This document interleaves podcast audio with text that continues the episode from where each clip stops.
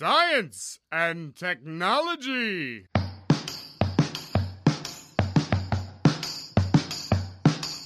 Estamos on com mais um Ciencião. Hoje vamos falar do poder das emoções no ensino com o professor Guilherme Brogington. Eu sou Pedro Altreto, professor aqui da UFBC, e cito um trecho de um livro que acabei de ler, As Cavernas de Aço, do Isaac Asimov. Não consegui acreditar que se o conhecimento oferecesse perigo, a solução seria a ignorância. Não se devia deixar de olhar para o perigo, ao contrário, devia-se aprender a lidar cautelosamente com ele. Eu sou Célio Fernando, professor da UFBC e emoções são para se sentir. Então sintam aí que vai ter prazer.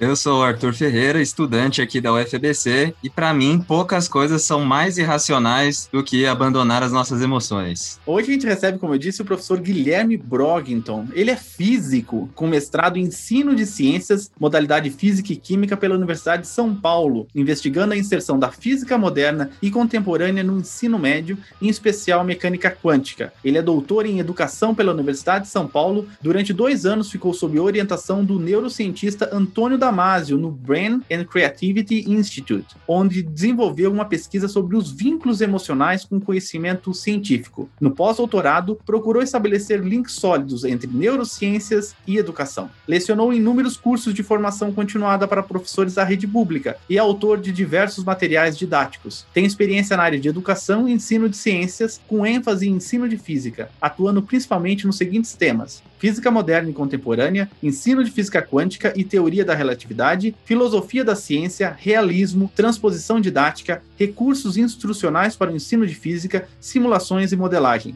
faz parte do Comitê Paulista do B, a Olimpíada de Neurociências, e tem oferecido cursos e palestras para pais e professores sobre o funcionamento do cérebro. Atualmente tem se dedicado à compreensão dos mecanismos subjacentes aos processos emocionais envolvidos na aprendizagem, utilizando o arcabouço teórico e metodológico das neurociências para investigar o papel da emoção na construção de conhecimentos científicos e a influência de elementos afetivos nas tomadas de decisão. Olá, professor Brogington ou Guilherme, tudo bem? Beleza, cara, beleza. Tudo bem. Primeiro, obrigado pelo convite. É sempre uma delícia falar de ciência e ainda mais para um, um, né, um, um, projeto tão bonito quanto o de vocês, que é, que é levar a ciência para as pessoas que estão fora dela. Né? Então, eu fico muito feliz e, e, honrado pelo convite e agradeço a vocês uh, pela oportunidade. Esse programa é um pedido de alguns dos nossos ouvintes. Eu, infelizmente, não anotei o nome, mas se a gente conseguir resgatar o nome, o Arthur vai colocar lá para vocês ficarem de olho no que a gente vai conversar aqui. Ô, Guilherme, você sabe, você é da neurociência, você conhece os truques que a gente faz para chamar a atenção das pessoas. Eu aprendi alguns desses truques, não sei se eu uso bem, mas a gente usa aqui. E a gente sempre começa o Ciencion tentando linkar você com quem tá ouvindo na parte mais pessoal. Não adianta esfregar as mãos, que são perguntas simples. Da onde você é, o Guilherme?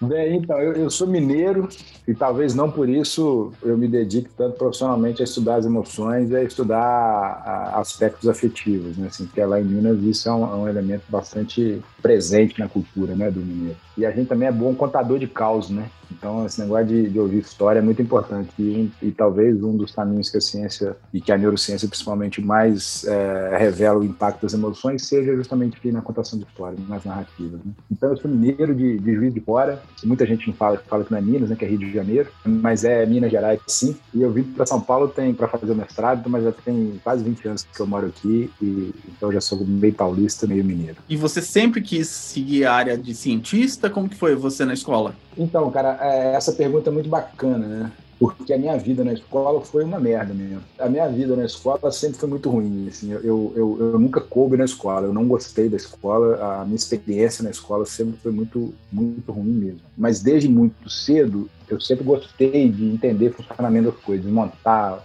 relógio, montar negócio para sair montando depois. E eu tive uma influência bastante grande, né? É, eu só fui entender mesmo o vínculo disso depois com o Bourdieu.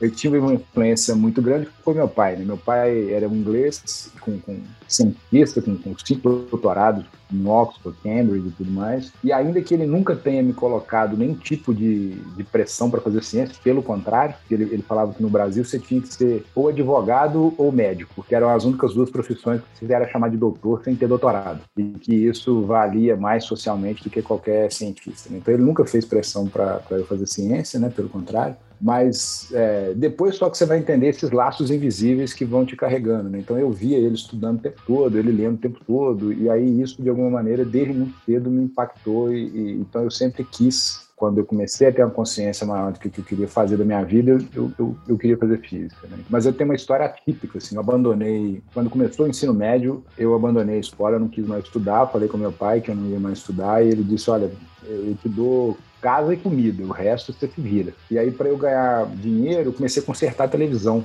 né? E, e, aí eu pegava fim de semana, eu tinha uma penca de televisão dentro de casa, eu ficava consertando aquelas porra ali, e aí eu fui aprendendo eletrônica, eletricidade, e aí, com 16 anos, 17 anos, eu tinha mais dinheiro do que todo mundo da minha idade, porque eu ficava trabalhando tempo todo esse negócio que eu adorava. Eu fiz um curso de eletrônica por correspondência, cara. Instituto Universal Brasileiro, é. Eu chegava pelo correio, os caderninhos, cara. Os caderninhos chegavam pelo correio. Você fez um EAD, então? É, o EAD mesmo, é o EAD real, de verdade, antes de qualquer coisa. Eram uns caderninhos vermelhos que chegavam pelo correio, cara. E aí ali eu comecei a conhecer a física de um jeito que eu não tinha visto, né? E aí que eu quis muito aprender, né? Então eu me encontrei na universidade quando eu entrei no curso de física, aí ali sim, de lá para cá minha vida é, nunca mais é, eu saí disso porque eu amo mesmo fazer pesquisa, eu amo mesmo dar aula. E só uma, um, um, detalhe que eu sempre conto, que eu, que eu, sempre gosto de ressaltar, né? O, ainda que eu não tenha me, me adaptado na escola, eu volto o meu trabalho todo desde o início da minha carreira para a defesa da escola. O problema não é a escola enquanto instituição.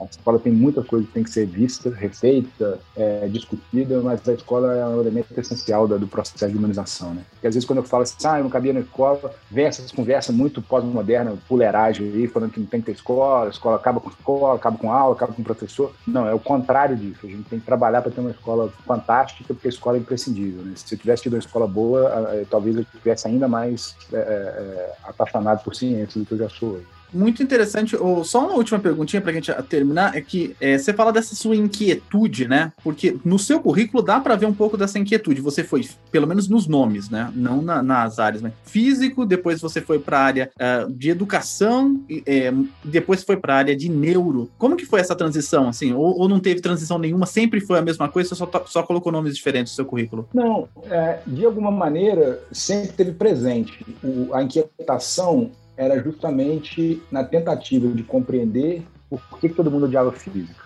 Né? A física, para mim, é a segunda melhor coisa da vida. E aí eu ficava sempre bolado porque ninguém gostava daquele negócio.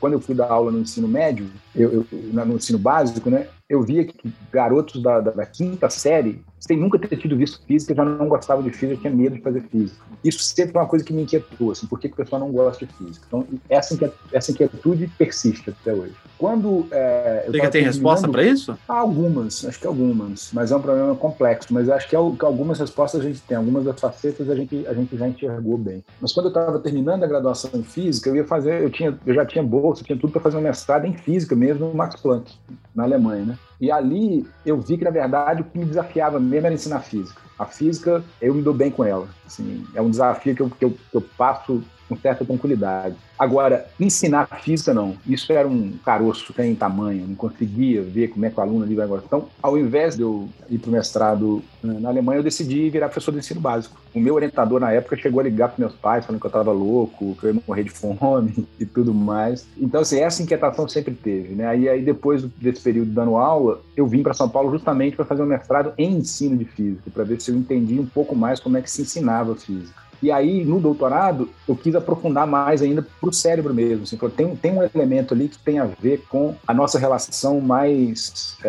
é, profunda com a aquisição de conhecimento. Né? E aí, para isso, eu voltei a olhar para a neurociência e de lá não, não, não saí mais. A gente vai falar muito sobre isso. Você é razão ou emoção? É possível separar uma coisa da outra? Hoje vamos falar sobre como a emoção pode ter papel fundamental no ensino de ciências. Vamos nos emocionar ou não logo depois da vinheta.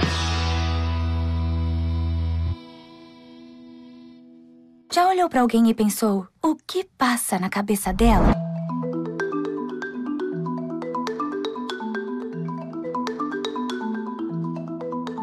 Para um cientista, o que é emoção? Como a gente consegue medir cientificamente, analisar a emoção? É, é excelente a sua, a sua pergunta, Sérgio. Uma definição é, mais consensual de emoção, a, às vezes é um pouco difícil. Tem algumas teorias ainda que se debatem, mas de maneira geral, é, e principalmente apoiado nos trabalhos do Antônio Damasio, que é onde eu me filio, para um cientista, as emoções elas são um conjunto super bem orquestrado de reações no seu corpo que possibilitem, melhorem ou facilitem a sobrevivência. Tá? Então, de maneira bem. Um, um, poeta vai querer me dar uma porrada, né? Mas para um cientista é exatamente isso. É um conjunto super bem orquestrado de liberação de, de neurotransmissores, de hormônios circulando na sua corrente sanguínea. Então, por exemplo, se você vê um animal muito imediatamente, de maneira inconsciente, reflexa mesmo, você tem mais sangue enviado para os músculos é, maiores para você poder correr, você tem mais glicose sendo liberada é, no, na sua corrente sanguínea para você ter mais energia para lutar ou fugir. Ou seja, são um conjunto de ações e predispõe o seu corpo para você aproveitar aquele momento para sua sobrevivência. Essa é a visão científica. É óbvio que isso se sofistica muito com a gente, né, com o ser humano, porque é, é, um gato também tem as mesmas coisas. Né? Os animais se emocionam nesse sentido tanto quanto o ser humano. Aí uma das grandes questões é o quanto que eles sentem, né? Então, de maneira geral, a gente usa sentimento e emoção de maneira intercambiáveis, né, como se fossem a mesma coisa.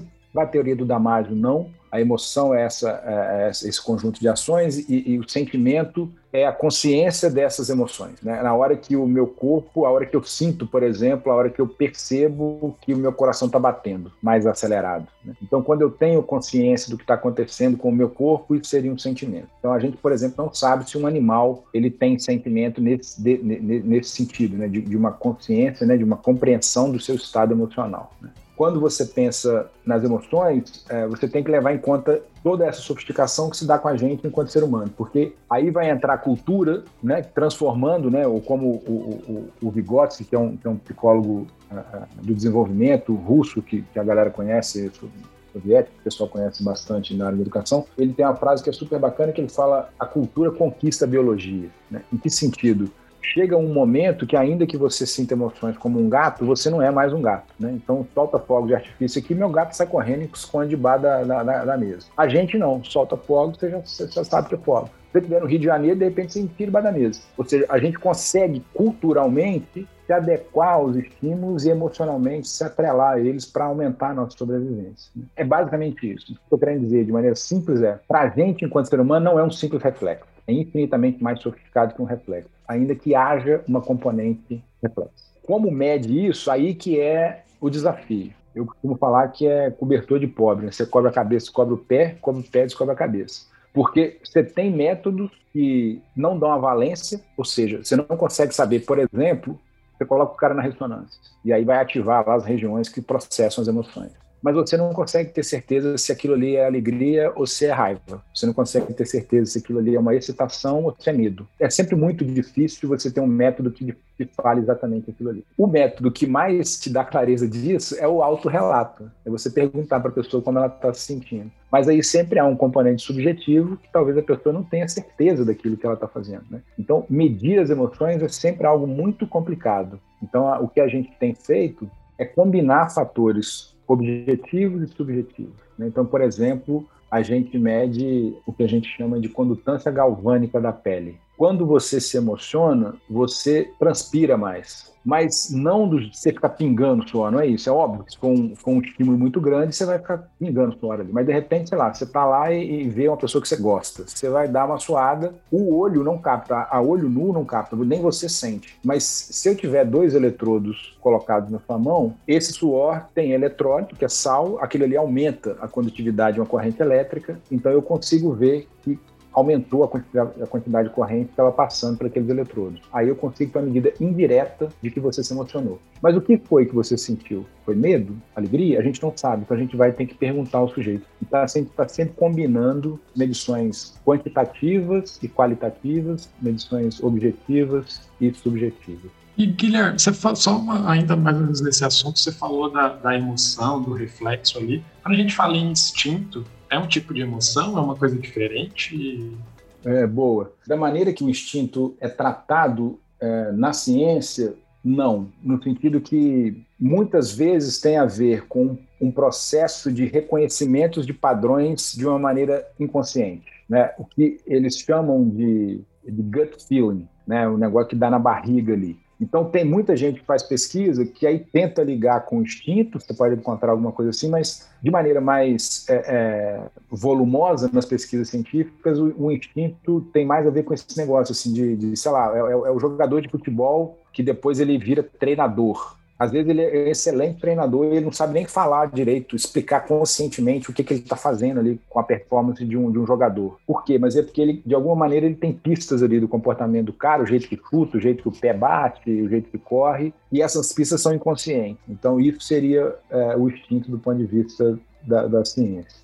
É, professor, algumas pesquisas indicam que objetos diferentes proporcionam emoções diferentes e até puxando para esse lado cultural, talvez até em pessoas diferentes, né? Então, se você pegar a equação de Euler, por exemplo, talvez emocione mais um físico do que um matemático, né? Que, aliás, é muito engraçado, porque parece que nós que somos físicos, a gente se emociona muito mais com a matemática do que os próprios matemáticos, né? Às vezes eles enxergam só como um objeto de estudo e a gente enxerga como algo especial, né? Algo perfeito. Tem algumas experiências a mais nesse sentido que explicam isso? Os físicos são mais emocionados mesmo. Você sempre vê uma pessoa gritando com a tela, assim, ah, vai dar certo aquela alegria. Isso aqui vai ser imparcial, porque tem três físicos, né? Você tem que fazer essa pergunta no. É, tem três físicos, né? Mas eu não sei. É, físicos parecem que, não sei, parecem seres mais emocionados, assim. Os matemáticos, não sei se é. Parecem pessoas mais frias, assim. Boas perguntas. É, primeiro, só deixando claro mesmo esse papel da cultura, é exatamente isso, né? É, é, é os objetos as cenas, as vivências vão despertar emoções completamente diferentes em pessoas de culturas diferentes. Né? É, eu sempre gosto de dar o mesmo exemplo. O, o, meu pai, inglês, na década de 80, sabendo que mineiro adora queijo, leva um queijo super famoso na Europa para a gente comer lá em Minas. Né? Você imagina, na década de 80, você não achava queijo em qualquer lugar, né? igual hoje você vai em qualquer lugar e você compra ali um queijo importado. Né? E aí reuniu-se todo mundo ao redor da mesa, né, para aquele momento, aquele evento ali do negócio e tal. E aí, na hora que ele abre o queijo, era um puta de um gorgonzola gigante, e aquilo ali, subiu aquele queijo de gorgonzola. Minha avó começou a querer vomitar, e falando: você está querendo envenenar meu neto, querendo matar minha filha. Começou aquele todo mundo achando horrível, que não, o negócio tá mofado, você comprou queijo estragado, não sei o quê. Meu pai ficou super chateado. Eu não consegui comer aquilo ali na hora, eu senti um gosto horrível e cuspi, e, enfim. É, e o nojo é uma emoção primária para muitos dos, dos, cientistas hoje, né? Porque ele te permite sobreviver, né? O, ancestral nosso que pegou um pedaço de carne podre lá e não vomitou, esse cara não deixou descendente. Então, por isso que a gente sente cheiro e você já quer logo vomitar, né? Que é um ato de colocar para fora do seu corpo aquilo que pode fazer mal. Então, o nojo é uma emoção é, primordial, né? E hoje, é, gorgonzola é um dos queijos que eu mais gosto. Ou seja, a cultura vai te moldando, né? A cultura vai te transformando, né? Se a gente vê um, algum chinês, por exemplo, que adora comer insetos, se a gente vê aquilo ali, a gente tem ânsia de vômito e o cara tem salivação, né? O que ele quer comer também. Então, então elementos diferentes, por causa da cultura, podem despertar emoções diferentes. É, agora, especificamente com relação dos físicos né, e da matemática, é, o que eu fiz na minha pesquisa de doutorado foi justamente ver isso, né, ver o, o que, que, dá um barato aí nos físicos, e foi a partir de respostas de questões que a gente chama no ensino de ciências de, de questões de concepções alternativas. Né? São a gente, por exemplo, que acredita que uma bola pesada cai mais rápido do que uma leve. Às vezes você, você passa o cara por, pelo curso inteiro de física e ele sai achando ainda que a bola pesada cai primeiro. E isso não significa que ele não saiba física existe alguma coisa aí, que são essas concepções alternativas, que persistem ao longo do tempo. Né? E uma das minhas hipóteses é que isso é porque tem uma vinculação afetiva, emocional com essas explicações. E aí o que eu estou, né, desde, desde o do doutorado, e que eu estou procurando encontrar, é justamente essa vinculação emocional afetiva com o conhecimento científico. Então eu acho mesmo que a equação de Euler vai dar barato. Eu não posso garantir se ela daria mais barato no físico do que no, no matemático. O que eu vi no doutorado é que a matemática ela teve a mesma intensidade emocional para físicos e engenheiros, mas a física teve uma intensidade emocional muito maior para os físicos do que para os engenheiros. E o que é bacana é que o desempenho na prova né, o desempenho mesmo da, da quantidade de acertos foi idêntica para os dois. Então não é que o físico sabe mais física do que o engenheiro eles, eles sabem o mesmo tanto de física, pelo menos na minha amostra lá, eles sabem o mesmo tanto de física, mas os físicos se emocionam com a física e os engenheiros não. E ambos se emocionam do mesmo tanto com a matemática. Né? Então, uma interpretação possível é ambos veem a matemática como um instrumento e o físico vê a física para além do instrumento. Uma das coisas que a gente pretende fazer, mas é super complicado, né? ainda mais agora um país que não valoriza a ciência, é fazer pesquisa com isso. Eu queria ver como é que ficam para os matemáticos, para os químicos e tal. Eu acredito, tenho uma hipótese que há um vínculo afetivo com o conhecimento, sim. Agora, se os físicos são mais emocionados, eu acho que vai depender de uma escala, né? Assim, por exemplo, se comparar com alguém de humanas, a gente é tudo cinza, né? Então talvez tenha que, que, que procurar um. Porque isso é uma outra coisa que eu discuto também, que tem muito a ver com, com essa ideia de emoção e razão. Né? Na nossa formação em física, de maneira majoritária, há sempre uma glamorização e uma, um reforço da ideia da cognição, né, da razão. Né? A emoção é sempre uma coisa que atrapalha. Né? E a gente tem visto, a gente sabe disso do, do, da ciência, principalmente no trabalho da Mari, que isso é uma estupidez, assim, isso não existe. É, mas de alguma maneira a nossa formação nos leva a dar mais ênfase para a razão, né? para a dita razão. Né? Então eu realmente não sei dizer, não saberia dizer se os físicos são mais emocionados que os matemáticos. Eu não saberia dizer. Só para o pessoal que está ouvindo a gente, o Guilherme, pode falar do, do, do, seu referencial, que você acabou de falar é, uma, uma, segunda ou terceira vez, você falou do Damásio. Você podia dar só dar o nome completo, o pessoal que estiver procurando. Ah, então tá. Quem for procurar, é, ele é um neurocientista português, que é professor numa universidade na Califórnia, em Los Angeles, na USC, Southern California, que é uma universidade grande que tem lá, e ele é um dos neurocientistas é, é, mais famosos do mundo por justamente por trabalhar com as emoções, né? Ele se chama Antônio Damasio e ele tem um livro, o livro inicial dele que, que eu sugiro que todo mundo que puder ler leia, chama O Erro de Descartes, onde nesse livro ele traz as, as, as, as pesquisas dele com com neurociência clínica mesmo, ou seja, com, com gente que tem tumor, que tem derrame e tal. E ali ele mostra já uma síntese de, de, de 10 anos de trabalho, mostrando que essa separação entre emoção e razão não, não existe. Por isso que ele fala do erro de Descartes. Né?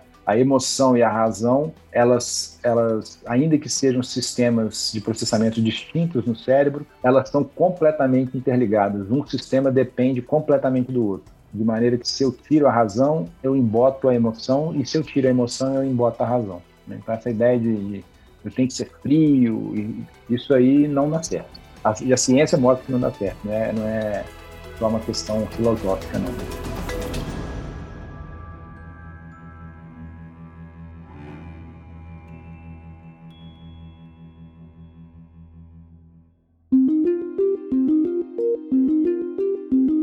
E Guilherme, indo então para a sala de aula, como é que aluno ele, ele se conecta, por exemplo, com o professor, aquele que está ali passando é, a informação para ele? São gestos, é expressões faciais? Eu lembro até que eu já li alguma coisa que até a, a beleza, se o professor é mais bonito ou mais feio, isso influencia no, no aprendizado do aluno. Eu já vi várias coisas. Sério, podemos fazer esse teste. É, eu tô, foi, espero que Espero que não seja, senão eu estou fodido, né? Mas é, é, eu não tenho dúvida que assim, as, as, pesquisas deixam claro. Primeira coisa que é importante, né, da gente dizer, tem muito pouca pesquisa ainda feita com emoção e educação em sala de aula, muito pouca. Qualquer um que já entrou em sala de aula sabe que existem elementos afetivos, emocionais ali que são de, de, de são imprescindíveis. Qualquer um que já deu aula sabe disso, né? Quando você entra em sala de aula, você sabe que tem um, um né? Agora, como que você mede, como que você determina o que, que é importante ou não, como que você manipula, né, no, no melhor sentido do termo, para que, que, os alunos ali se sintam é, melhores para aprender, a gente não sabe, assim, tem é, muito pouca pesquisa. A maioria das pesquisas, principalmente no Brasil, elas são prescritivas. Assim, ah, emoção é legal, tem emoção em sala de aula. Mas como e por que a gente está engatinhando ainda, de, de maneira geral, no mundo todo? Justamente porque, primeiro, porque existe essa dicotomia de razão e emoção, né? E historicamente, desde a filosofia, né? desde, desde o Platão, as emoções são colocadas em segundo plano, em detrimento da razão. Então, num curso de formação, por exemplo, de professores, você não tem uma disciplina que trata de emoção. Você vai tratar lá de cognição e, e métodos de aprendizagem, mas nunca tem uma discussão mais sobre aspectos emocionais. Né? Então, esse é o primeiro problema de ter pouca pesquisa. E a segunda, o segundo, o segundo elemento que torna isso mais, mais difícil também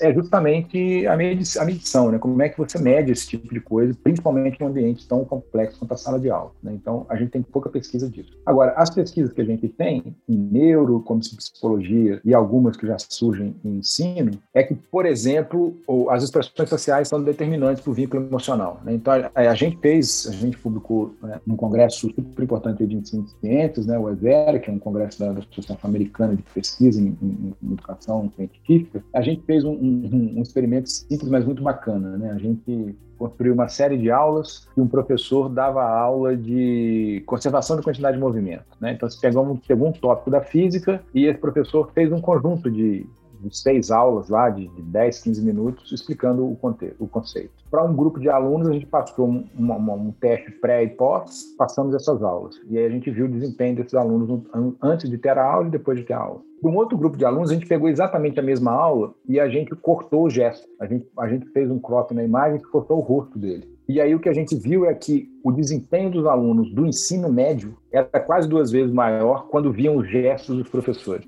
do, do desse professor, do que comparado com quando via só o rosto. Ou seja, os alunos de alguma maneira, momentaneamente, ele aprendiam mais o conteúdo quando tinha gestos dos professores. Agora, uma pesquisa que a gente fez depois é quando a gente colocou um eye tracker, que é, é um aparelho que ele consegue ver para onde o seu olho está indo, para onde você está colocando mais tempo olhando, qual a direção do olhar e tal. E aí é curiosíssimo, porque ainda que com gestos, as pessoas olham por mais tempo para o rosto do professor. Então tem um, um, um elemento aí que a gente não sabe ainda de qual que é o mecanismo que gera isso. Mas, de qualquer maneira, a gente consegue, por uma série de outros experimentos além desse, mostrar que o que o aluno vê na face do professor impacta muito a maneira com que ele vivencia a aula ali, emocionalmente. Isso tem inúmeras pesquisas, tanto em, em laboratório quanto algumas em sala de aula. Então a gente sabe que isso é uma, uma coisa que impacta a emoção em sala de aula. Uma segunda coisa é, tem a ver com o tom da fala também. Falas muito monotônicas, né? Causam uma desvinculação afetiva ali com o professor né, tanto em aulas online quanto em aulas presenciais. Então tem, a gente está caminhando para algumas para alguns lugares desses. Eu tenho uma aluna de mestrado agora, ela está ela tá quase terminando a dissertação dela, e a gente está vendo o, uma coisa que está sendo muito feita hoje em dia na área de ensino, que é a gente chama de clima emocional. A gente tenta ver na sala, então a gente distribui uma série de clickers que são é o telemarketing da educação. Né? A gente dá um, um negocinho pro cara ali para ele marcando de 1 a 5 como é que ele, quanto que ele está se emocionando ali. E aí, durante a aula, cada cinco minutos, acende uma luz lá, ele tem que dizer como é que ele está emocionalmente. E aí a gente está fazendo pela primeira vez uma pesquisa que tenta correlacionar o que o professor está fazendo ali na frente, enquanto uma prática pedagógica, e como é que a sala está sentindo as emoções. Então, assim, são pesquisas, a, a, a transposição para a sala de aula ainda ainda está tá longe do que a gente gostaria. A gente ainda, para ser honesto, né, e, e, não ser charlatão de querer achar que né, neuro, você põe neuro na frente, todos já acham que é maravilhoso, né? É, não, a gente, a gente não, não, sabe muito bem ainda como é que isso impacta é, na sala de aula. Eu acho que o inverso também deve ocorrer, né? Apesar, na pré-entrevista até conversei com o Tico sobre esse ponto, sobre o, como que o professor lá na frente se sente dependendo da turma que tá, né? Exatamente. Então, uma, uma coisa boa, boa sua fala, Pedro, porque uma, da, uma das coisas que, que é importante é a gente lembrar que, que principalmente na, com as relações humanas, as emoções se dão nos encontros. Os afetos acontecem nos encontros. Então, nunca é só o aluno ou só o professor, é da relação que é constituída ali na, na, na turma. Né? Então, o professor também ele pode se sentir e, e, de maneira é, é, mais anedótica, né? Assim, qualquer um que já deu aula sabe disso. Às vezes você entra na sala, tem uma turma de bosta ali e você fica mal pra cacete, né? Ou o contrário, o aluno chega todo animado, tem um professor ali, otário ali, você fica que você não quer estar tá ali, né? Ou então, ou então tem um professor que tem mais dificuldade em expressar as emoções dele. E aí você fica, fica aquele negócio meio, meio sem graça ali, né? Aí vai se constituindo a relação. Uma coisa que é importante, né? a, a, gente tem visto, de maneira indireta, mas a gente tem visto é, a relação do professor com a emoção que ele tem com a própria disciplina. Né? Assim, então, a, a, impressão que a gente tem, e eu estou dizendo impressão porque a gente não tem muito dado ainda disso, para eu ser, falar, ó, é assim que a gente está vendo, mas a impressão que a gente tem, há uma tendência nos dados que revelam que o professor que entra em sala de aula mais apaixonado por aquilo que ele faz, ele é capaz de engajar mais a turma. O cara que entra meio ali, já meio brochado ali com a disciplina, com a aula, com, Aí o aluno também fica ali naquele, naquele, naquela, né, naquele troço ali meio agarrado ali, né? Então é, é importante também reconhecer isso. Tem muito professor que não gosta da aula que ele dá, então o aluno vai sentir isso. Né? O aluno também está ali pegando todo, o tempo todo, né? Você teve uma fala muito legal que você fala da expectativa do professor, né? O que, que ele espera com aquela aula, né? É, e isso também é bacana, né? Porque muitas vezes, e para a maioria de nós, né, eu acho que nenhum professor entra em sala de aula com a expectativa que ninguém aprenda nada. Às vezes você, é óbvio, você entra ali querendo que a galera aprenda. Você, você pode até não gostar da, da, da disciplina que você está dando aula, mas você vai querer que alguém aprenda alguma coisa, né? Tanto que depois você vai culpar o aluno porque ele não aprendeu. Mas você muitas vezes cria aquela expectativa, né? E aí tem alguns problemas que podem ocorrer. Então, por exemplo, é, isso é muito comum nas áreas de ciências da natureza, principalmente na física, né? Então, às vezes o professor, que ele adora fazer pesquisa, ele sabe muita física, e aí ele entra para dar aula achando que a turma que está na frente dele ali é tudo físico, tarado físico igual ele. E de repente não é, né? E aí isso gera uma baixa, tem uma, uma, uma, um aspecto muito negativo nas emoções que o professor sente. Ele pode se sentir frustrado, ele pode achar que, que ele não é bom, pode, e às vezes é só um erro da, da, expectativa, né? Isso também é preciso a gente modular, tanto o aluno quanto o professor. Né? É como eu falei, o aluno está na, na, quinta série e já vai para aula de física com medo então, como é que ele nunca soube que, que aula é aquela, né? Ou então o professor que já vai para a aula é, e isso é muito comum, né? A gente vive, infelizmente, até hoje uma dicotomia, um preconceito, né, de, de física do bacharelado e física da licenciatura, né? No dia a dia você vê isso, né? Então é muito comum o professor do bacharelado já ir para a sala de aula de licenciatura achar que, os alunos da licenciatura são fracos, né? Então esse tipo de expectativa modula qualquer comportamento nosso, né? E Guilherme, só antes de mudar o assunto, dando uma escapulidinha assim do, do termo, da, do, no sentido da emoção com o ensino, uma coisa que eu lembro assim, com isso na época de colégio e tal. Uma coisa que era muito comum, eu sempre via, por exemplo, as minhas amigas, assim, todas apaixonadinhas pelos professores. Tem alguma coisa, assim, nesse sentido, por que que... É aquela coisa passageira, né, de, de adolescente, mas tem alguma coisa que explique isso? Não sei, tem eu, eu acho assim, eu, eu, nunca vi, eu nunca vi isso é, em pesquisa mesmo voltada para o ensino, né? Mas tem uma, uma, uma tem pesquisas em, em, em, psicologia, e aí não é diretamente focada na, na, de ciências, né, que é o que eu faço, mas assim, tem muita pesquisa de psicologia que mostram o quanto que, de alguma maneira, a gente tem admirações por figuras de poder. Então, o professor é uma figura de poder. Então, muitas vezes, você sente ali um tipo de, de atração, né, um tipo de, de fantasia, né, alguma coisa assim, pela imagem do, do cara que está ali na frente. Né? Então, não necessariamente tem a ver com aspectos mesmo físicos, ali o cara ser mais ou menos atraente. Né? Mas uma coisa que é importante da sua fala também é lembrar que a sala de aula é um microcosmo da sociedade, né? Ali também estão os desejos, ali está tudo ali, né? Então isso também acontece, né? E, e é, é importante porque muitas vezes a gente também não tem esse tipo de formação. Então você vai dar aula às vezes muito jovem e aí você desperta mesmo desejos nas, nas pessoas, nos alunos que estão ali e vice-versa. E aí a gente tem que discutir a ética disso, né? Como é que a gente lida com isso, mesmo na universidade, né? Então, assim, esses elementos que têm a ver com as emoções, eles estão o tempo todo, né, no jogo, independente se você é aluno ou professor, né? A sua pergunta é muito bacana, cara, porque esses são pontos que quase nunca são discutidos na nossa formação, né? Seja de bacharel, seja de, de licenciando, né? E é preciso a gente considerar esse tipo de, de, de relação, né? Como é que essas coisas nos afetam, né? É, profissionalmente e, e na hora de ensinar, né? Professor, existe uma questão organizacional também no nosso ensino que parece que está levando a uma tendência de ser cada vez mais pessoal, né? Então, tem mais alunos na sala de aula, geralmente o material já vem pronto e só espera que o professor aplique, né? tendo em vista isso, qual que é o tamanho do desafio de emocionar as pessoas o tempo todo, pessoas diferentes, né? Então, na UFBC, por exemplo, a gente tem biólogos, engenheiros, físicos, matemáticos, todo mundo na mesma sala, né? Qual o tamanho do desafio de se conectar com todas as pessoas ao mesmo tempo? É possível? E a interdisciplinaridade ajuda? É, boa, Arthur. É, primeiro, eu acho que tem duas coisas, duas coisas distintas na sua pergunta, né? Eu vou começar pra, pela mais menos complicada, menos espinhosa, né? De maneira teórica, de maneira geral, a interdisciplinaridade ajudaria, justamente pelo fato de poder abordar interesses distintos na mesma turma. Então, por mais que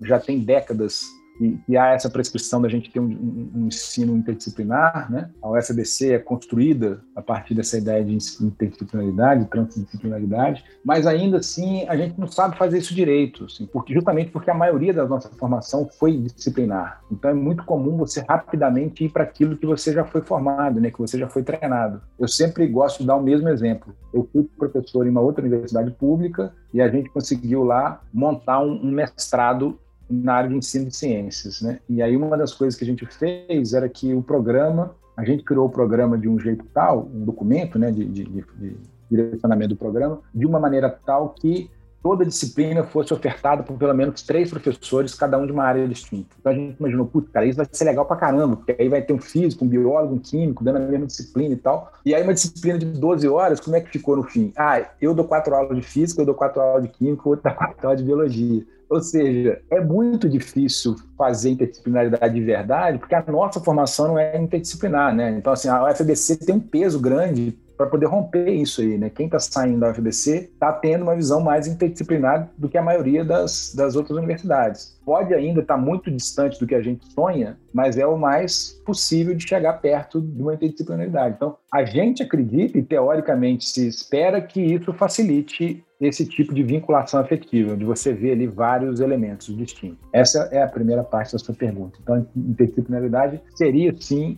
uma facilitadora para isso ainda que a gente tenha dificuldade em saber de fato como implementá-la. Agora, a segunda parte, essa é mais espinhosa, porque está na sua fala dessa coisa de, de da, da, impessoalidade, né, de sala com 100 alunos, de material já pronto para o professor aplicar e tudo mais. Isso tem a ver com como que a sociedade brasileira, principalmente, vê a educação. Né? E a educação tem um lugar cada vez mais mercadológico. Então, com isso, o que, que você faz? Você tira o papel do professor, o papel do professor é secundário se já vem tudo, você pega um curso desses, desses cursinhos, né, que hoje, infelizmente, essas apostilas estão em muitas escolas públicas, né? Mas essas apostilas elas podem ser dadas por qualquer pessoa, sem nenhuma formação, porque tem aula a aula, exercício por exercício, exercício está resolvido. Qualquer um que mecanicamente souber falar aquilo ali, ele dá aula. Não precisa ter professor. Por quê? Porque a ideia é baratear a, a parada, né? Então é mais um problema aí político, né, de, de visão do que, que é um processo educativo, do que uma, uma uma, intenção de se engajar mais pessoas. Isso, infelizmente, não existe. Né? A gente está mais. É, é uma mercadoria, que quanto mais barata, mais pessoas compram, mais lucro tem.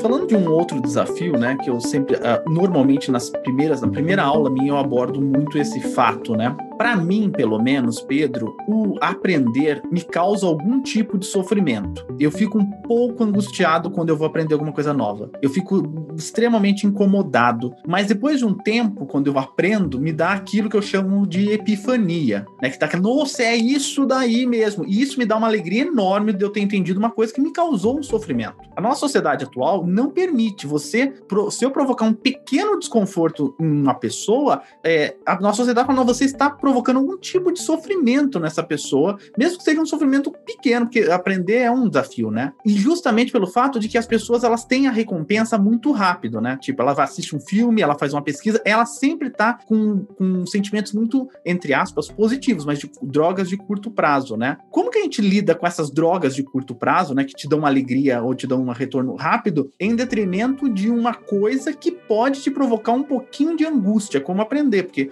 mexe com um pouquinho das suas dos seus conhecimentos prévios, você vai ter que destruir algumas coisas que você construiu durante alguns anos, fala, não, isso não está muito certo. Como que, você como que você trabalha isso? Então, Pedro, a sua pergunta é fundamental, cara, e ela é, ela está diretamente relacionada com a resposta que eu dei para a pergunta do Arthur, né? Qual que é a visão que a gente tem de educação? É, você consegue até traçar, e eu não vou ficar falando aqui, gastando muito tempo, mas você consegue até traçar historicamente como é que isso se deu no Brasil, desde lá do, da, da, ditadura, antes, no período anterior, a nova escola, a escola novismo, você consegue ver como é que isso foi mudando essas visões educacionais no país. Né? De maneira geral, infelizmente, se difundiu mesmo essa ideia na educação, mesmo no ambiente acadêmico, mesmo com, com, com professores de, de, universidades públicas, pesquisadores que publicam, que escrevem artigos, livros e tudo mais, se difundiu mesmo essa ideia da aprendizagem ser uma coisa prazerosa, divertida, né? O que eu odeio, que é o termo lúdico,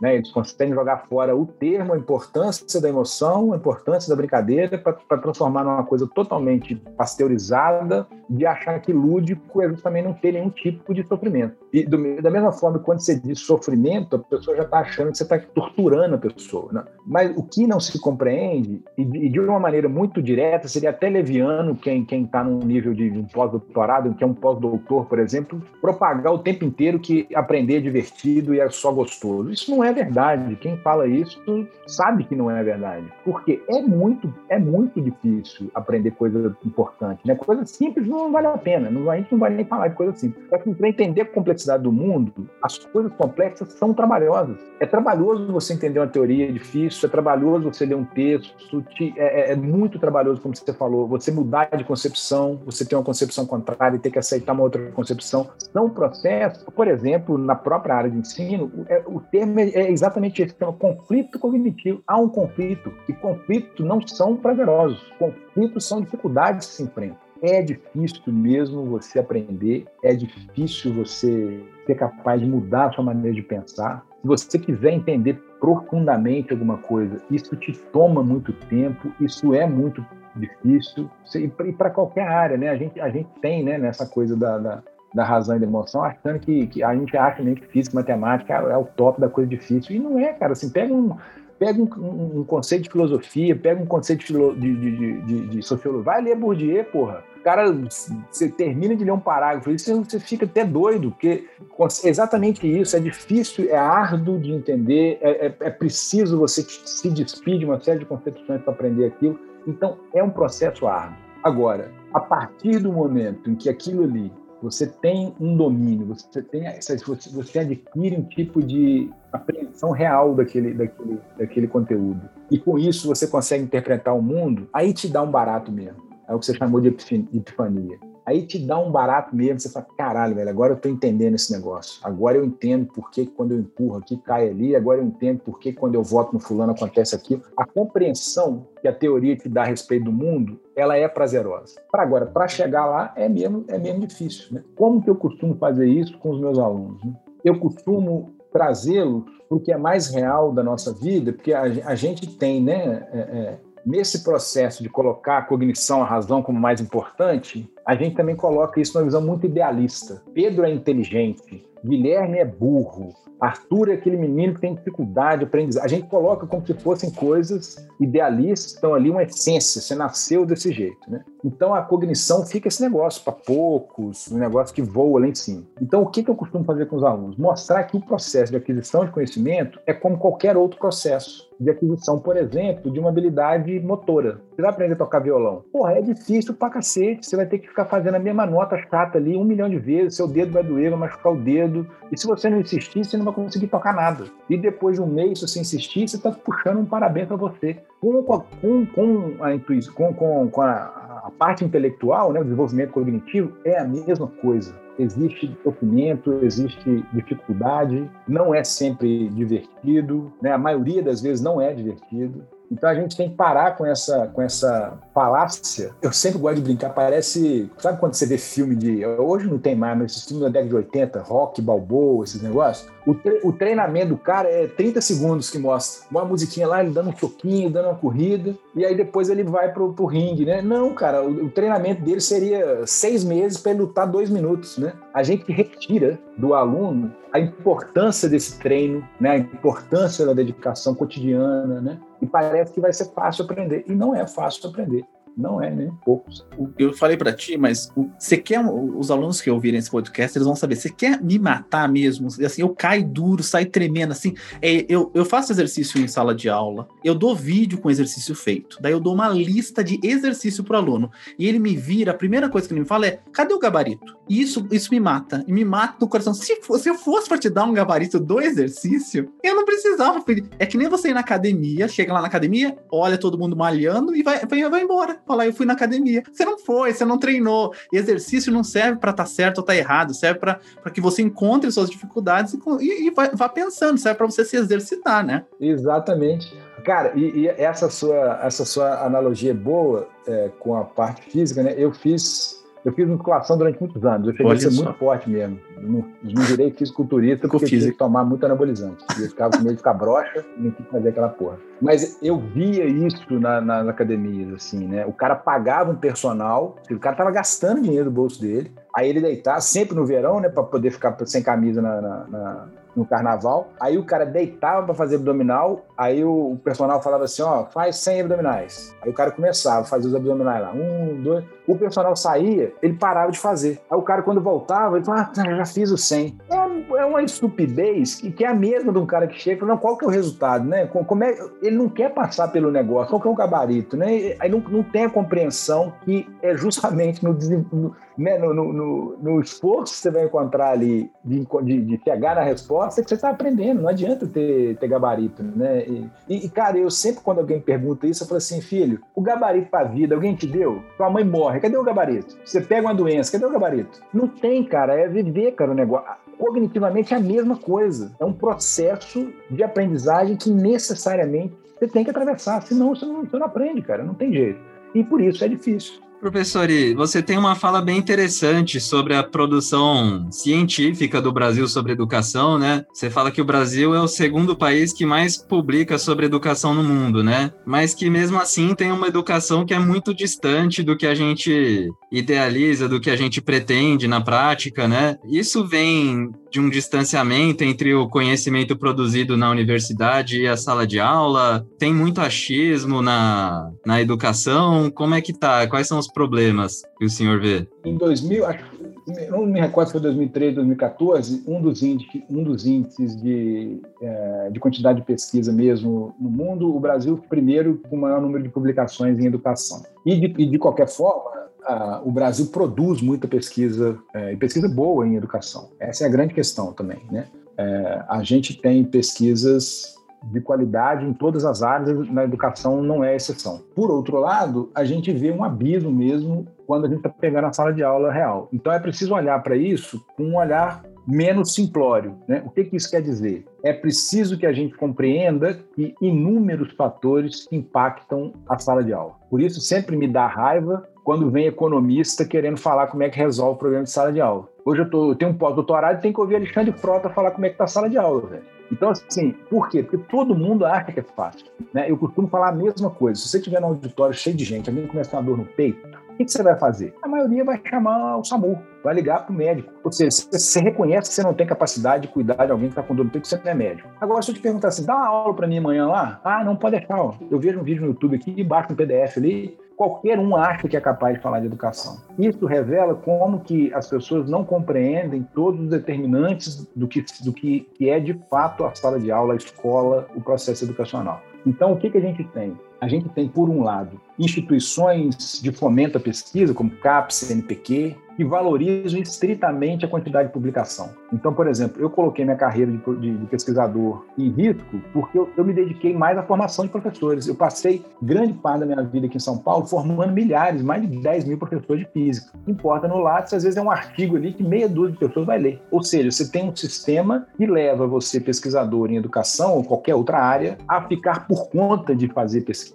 e por publicar, que é demorado, que é lento, que é tenuante, que a gente não tem dinheiro. Ou seja, o próprio sistema vai te levando para longe da sala de aula. Por outro lado, e principalmente em educação, e vou falar principalmente na área de ensino, a gente tem sim um distanciamento muito grande do ambiente da sala de aula. A gente tem muita pesquisa de qualidade sendo produzida, mas grande parte muito desvinculada do ambiente da sala de aula. O que a gente vê com muita tristeza, e aí eu me incluo nisso, né? não, não, não me excluo disso, a gente vai fazer, às vezes, uma pesquisa de mestrado, você fica na sala de aula de dois anos, aí você coleta seu dado, depois você nunca mais volta na escola. Né? Eu nunca mais voltei na escola onde eu coletei os dados do meu mestrado. São todos esses fatores. Institucionalmente, não é pensado de um jeito que a escola esteja integrada à pesquisa. Infelizmente, não é. Então, por mais que a gente avance, a gente está sempre longe de fomentar o professor. E o que talvez seja o mais importante, que a gente precisa deixar todo mundo na ciência disso, o professor da escola básica é fodido, velho. O cara ganha pouco, o cara tem muita aula, muito aluno. Aí você vai querer pegar o cara para agora vou dar um curso de física moderna para ele começar a ensinar física moderna lá. Pô, o cara vai querer me dar uma pedrada, pô. Ele tem turma com 100 alunos. Né? Então são inúmeros elementos que fazem com que muito do que a gente produz na universidade não chegue de fato na sala de aula. Você tem razão, Guilherme. Eu até comentei contigo. É, eu acho que no, eu, tenho batido muito nessa tecla, principalmente na pandemia, né? E é, é, até vou pedir a sua mensagem final sobre esse assunto. Tudo parece que recai sobre o professor. Parece que toda a educação, o problema da educação, o professor resolve na sala de aula. E por conta disso, a gente, e mais ainda o pessoal do ensino básico, é muito voluntarista. Ah, não tem giz? Eu acho eu consigo escrever com essa pedra aqui. Eu vou dar aula online, vou, não tem computador, eu, eu consegui com um computador, eu consegui uma luz. Eu, eu, parece que o professor, no final, ele se tornou a escola, sabe? A gente tem que aprender né? A gente tem que aprender a falar, eu acho, na minha opinião, e tem que aprender a falar, não, isso não é minha obrigação. Eu, tipo, você não, você não queira jogar os seus problemas para cima de mim, porque o professor já tem os seus problemas, né? E é exatamente nesse ponto que eu gostaria que você deixasse a sua mensagem final, que é assim,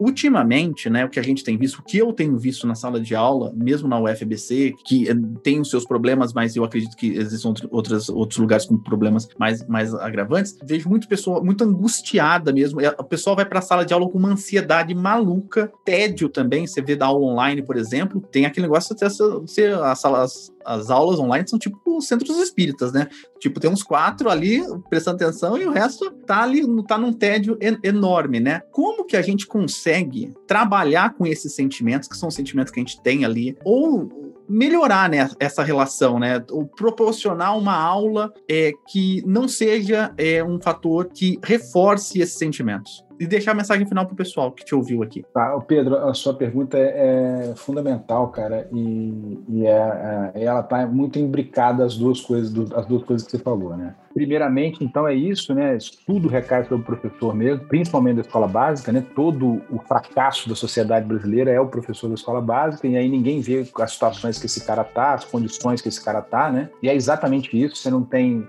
giz, você não tem coisa, o cara vai dando jeito ali, né? A gente na universidade tem uma situação muito melhor que a deles, mas também está longe do ideal, porque não sei quem de um de nós aqui nunca botou dinheiro para bolsa para fazer pesquisa, para fazer coisa, né? É impossível, né? A gente está sempre fazendo isso. É, então, isso é um, é um elemento sistêmico que no final das contas, infelizmente, recai sobre o professor. Né? Então, o professor ele acaba personificando o fracasso de um sistema, né? e cai tudo sobre ele. E aí não é à toa que os índices de depressão, né, de problemas de saúde mental só crescem entre os professores. Né? Se você pegar a escola básica, pelo menos aqui de São Paulo, do estado de São Paulo, cerca de dois terços dos afastamentos são por motivos de dúvidas emocionais, afetivos, justamente porque as condições são muito adversas. Né? Então, essa é a primeira coisa. E a segunda coisa, ela tem a ver com a resposta, é, isso já tem a ver com a resposta da segunda pergunta que você fez. Né? Por quê? Não pode ser uma saída individual. É, eu, tenho, eu tenho trabalhado com pesquisas em bem-estar e a gente tem cada dia mais vendo, sabendo que bem-estar também é um compromisso coletivo. Como é que a gente lida com isso? Então, eu vou dar um exemplo. Né? A gente começou a aula online, caiu no colo de todo mundo por causa da pandemia. A gente teve um processo super bem feito aqui na UFBC de preparação para a gente para usar as plataformas. Eles fizeram um curso super bem feito de para o professor, né? Como é que usa ali o AVA e tal, tal. Mas de qualquer maneira, como eu já disse antes, né, da nossa formação, em momento algum tem uma dedicação institucional, e aí estou dizendo, não é só da UFBC, é o país todo, né? De como que a gente lida com as nossas próprias emoções enquanto professor e como é que a gente lida com as emoções dos alunos. Nenhum de nós tem esse tipo de formação, entendeu? É cada um por si, Deus contra todo mundo. Você tem que ficar ali equilibrando o prato ali para salvar para salvar a aula. Então a saída que eu vejo, cara, é uma saída coletiva, não tem, não qualquer coisa é. Então você vai continuar dando a aula, se você já tiver um certo traquejo ali, você vai dar uma aula melhorzinha, você vai procurar resolver de um jeito ali, mas isso não pode ser feito por nós individualmente. Tem, tem que ser um processo coletivo para como que a gente trabalha as emoções dos alunos e dos professores durante essas aulas online que estão sendo tão é, pesadas. Né? Saiu uma pesquisa publicada da Associação é, Americana de, de Psicologia, é, a APA tem umas três, quatro semanas, que eles instituíram o termo fadiga de Zoom, mostrando exatamente como é que está todo mundo esgotado, quais são os desgastes emocionais que se dá de tanta aula online. Os jovens estão sofrendo muito, por exemplo, no ensino médio, porque eles ficam se vendo mais vezes, então tem despertado mais sentimentos de ansiedade, comparação com o outro, se sentindo gordo, se sentindo feio, meu nariz é assim, minha orelha é assado, e a gente fica sem esse tipo de suporte para lidar com isso, né? Então a saída tem que ser coletiva. E aí a minha fala final, que eu acho que amarra toda essa parte é, do ambiente escolar, né? Eu acho que a gente também tem que fazer uma meia-culpa, a gente que é professor universitário da área de educação, da área de ensino, a gente tem que começar a tratar isso de uma maneira mais séria, né? Porque a gente tem um movimento também, você conhece, você consegue, você consegue reconhecê-lo historicamente, mas a gente passou a ter um movimento muito grande de repúdio ao conteúdo, de repúdio aula expositiva. Você lê em, em artigos, você vê em, em debates, em, em, apresentações, em simpósios. A aula tradicional é como se fosse um demônio, né? A aula expositiva é uma coisa do capeta, né? Então, se assim, você fala a palavra transmissão de conhecimento, você é quase é queimado né? igual na Inquisição, né? E essa coisa de diminuição da importância do conteúdo, conteúdo não é importante, conteúdo não é importante, isso é muito problemático e isso, na verdade, é um tiro no pé do ensino público, porque a gente, cada vez que faz isso, você diminui o papel do professor, você diminui a importância do material didático decente.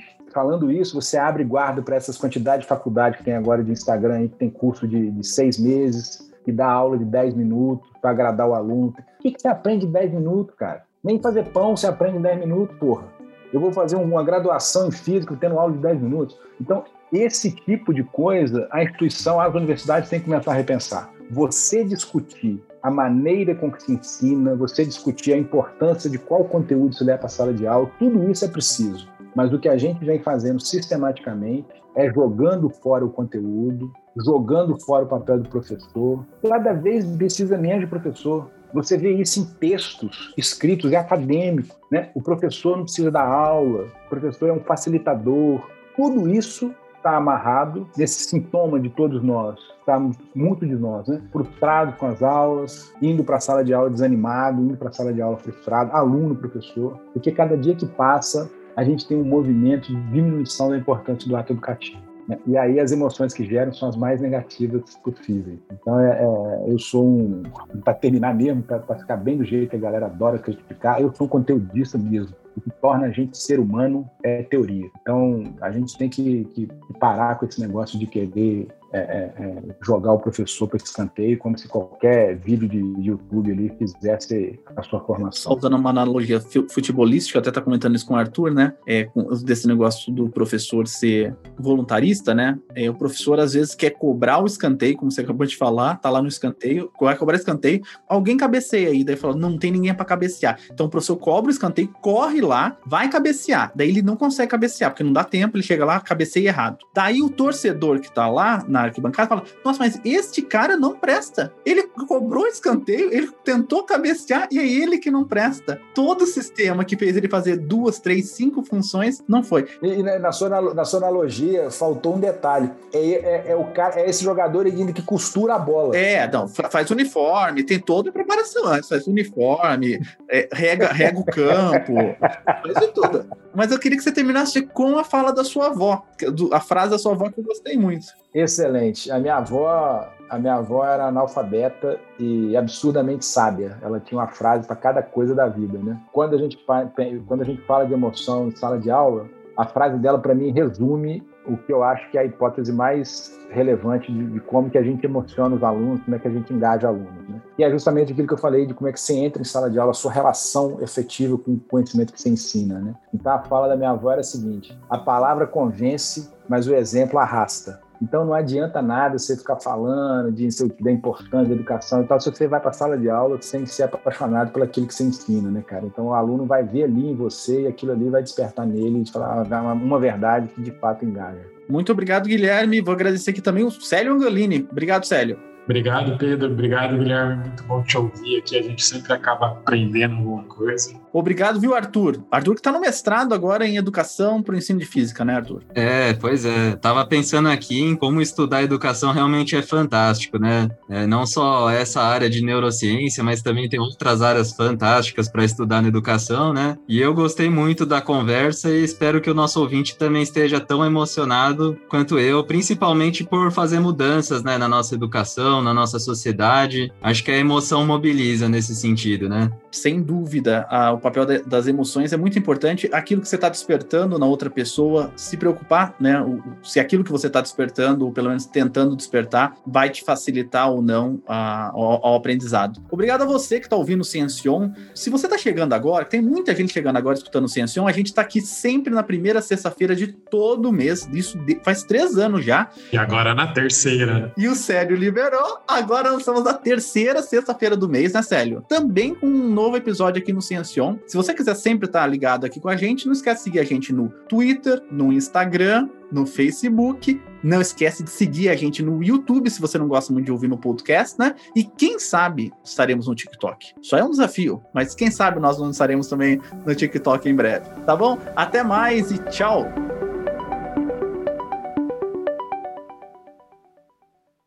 Este podcast foi editado por Fê Gomes.